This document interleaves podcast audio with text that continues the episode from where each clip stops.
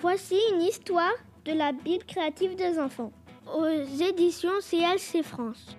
Dans le Nouveau Testament. Le baptême de Jésus. Quand Jésus eut 30 ans, il commença à parler de Dieu aux foules. À la même époque, un homme vivait loin des villes, près de la rive du Jourdain. On l'appelait Jean le Baptiste ou Jean le Baptiseur. Il était le cousin de Jésus.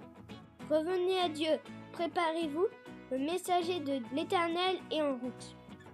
N'avait de cesse d'annoncer Jean. Un jour, Jésus rendit visite à Jean, qui baptisait les foules dans le Jourdain. Il lui demanda d'être lui aussi baptisé. Quand il ressortit de l'eau, quelque chose d'étonnant se produisit. La voix de Dieu se fit entendre des cieux. Voici mon fils, je l'aime, écoutez-le.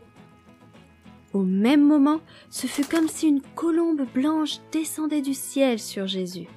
C'était la présence du Saint-Esprit. Jésus était fin prêt pour commencer sa mission. Voici mon fils, je l'aime, écoutez-le.